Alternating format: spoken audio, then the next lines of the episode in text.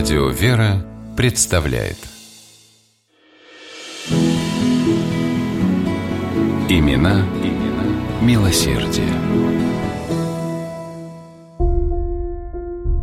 Если ты видишь, что кто-нибудь тонет, нужно броситься в воду спасать, даже если не умеешь плавать. Эти слова сказал своей дочери Ирене Сандлер ее отец, польский врач. Сказал за несколько дней до смерти. Бесстрашный доктор заразился тифом, посещая больных, от которых отказались другие медики. Ирене было тогда всего 7 лет, но завет отца она запомнила на всю жизнь. В 1939 году, когда фашисты оккупировали Польшу, Ирене Сандлер исполнилось 30 лет. Молодая, привлекательная женщина, мать двоих детей, устроилась на работу в муниципалитет Варшавы и два года тайно носила в гетто продукты, деньги, лекарства, отдавая их погибающим от голода и болезней людям. А когда немецкие власти издали указ о запрещении посещать гетто лицам нееврейской национальности, Ирена поступила в санитарную службу управления здравоохранения и беспрепятственно проникала на закрытую территорию. Санитарам и сантехникам доступ туда был открыт, так как нацисты боялись эпидемий и инфекций едва ли не больше, чем партизан.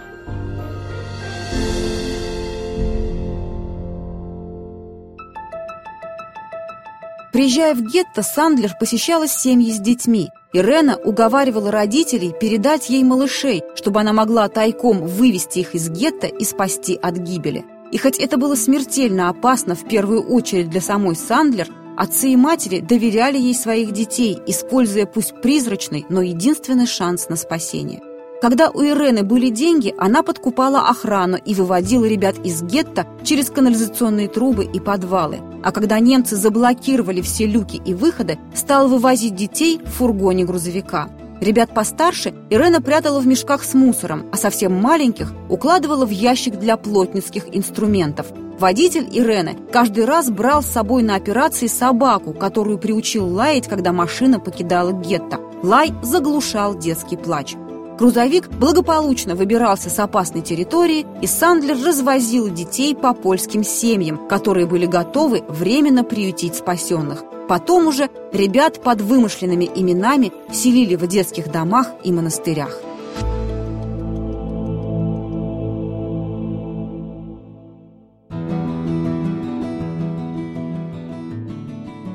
За два года Ирена спасла от гибели две с половиной тысячи ребятишек.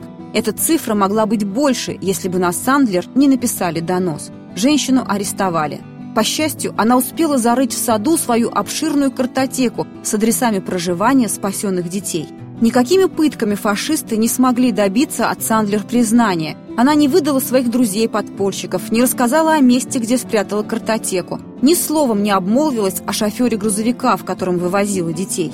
Гестаповцы приговорили Ирену к расстрелу, но приговор в исполнение привести не успели. Друзья Сандлер, дав огромную взятку охраннику, вытащили подпольщицу из застенков в тот самый день, когда должна была совершиться казнь.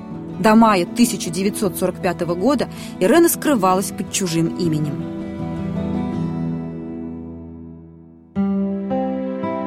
Пани Сандлер прожила долгую жизнь. Ее благородное сердце перестало биться в 2008 году. Ирене было 98 лет. И до самого конца она сокрушалась, что сделала меньше, чем могла.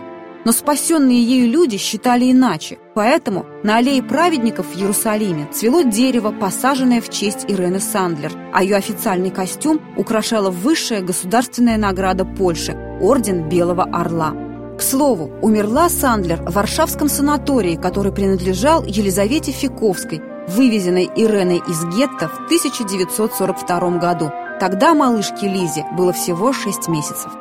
Каждый ребенок, спасенный с моей помощью и с помощью всех замечательных тайных посыльных, это оправдание моего существования на этой земле, но не причина для славы, говорила Ирена Сандлер – невероятно мужественная и милосердная женщина, мечтавшая о том, чтобы никогда больше не повторилась трагедия войны и ставшая национальной героиней Польши.